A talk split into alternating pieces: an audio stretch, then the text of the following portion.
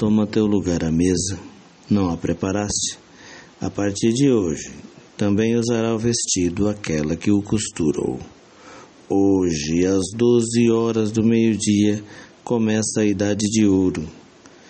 Nós a iniciamos por considerar que estáis cansados de construir casas e nelas não morar. Achamos que agora quereis comer o pão que cozinhastes. Mãe, teu filho deve comer. A guerra foi cancelada. Pensamos que gostarias assim, porque perguntamos-nos: adiar mais ainda a idade de ouro? Não vivemos para sempre. Toma lugar à mesa. Bertolt Brecht.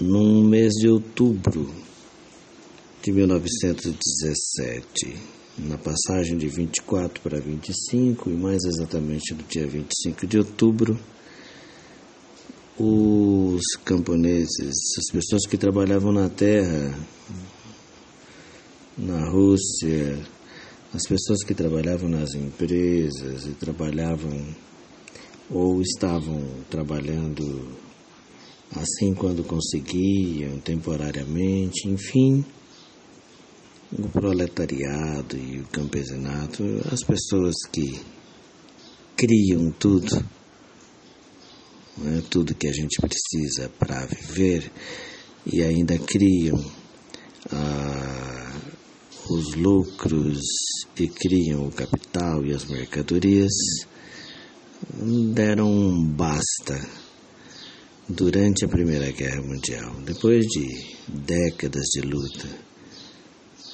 e fizeram exatamente isso. A partir de hoje, outubro de 17, a terra pertence a quem nela trabalha e o pão, criado a partir do trabalho na terra e em toda a Rússia, é de quem o planta, o, o amassa e o assa, enfim, o pão é de quem o cria a casa é de quem nela mora, a empresa é de quem nela trabalha, a arma é de quem a cria para cuidar, que ninguém mais deixe qualquer pessoa sem pão. A escola é, é de quem precisa dela, é de quem ensina. O hospital é de quem precisa dele e não de quem tem dinheiro para pagar.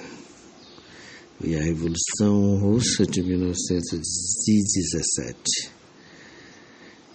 A ideia era inaugurar uma Idade de Ouro. E, ainda que não tenham inaugurado uma Idade de Ouro, eles tomaram o destino em suas mãos num período de guerra e disseram: a guerra está terminada.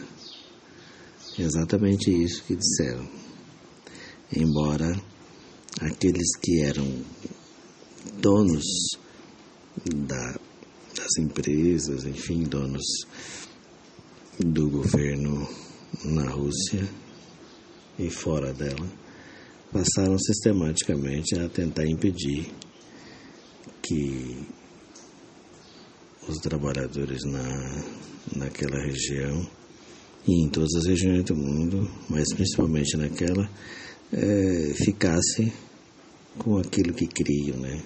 inaugurasse sua idade de ouro, ou melhor, implantasse sua idade de ouro. Então é a eles que nesse dia de domingo, nesse intervalo, grande intervalo, que o proletariado do mundo inteiro e do Brasil, ou parte dele, tem, é, nesse dia eu dedico este poema àqueles que começaram ou continuaram inaugurando idades de ouro.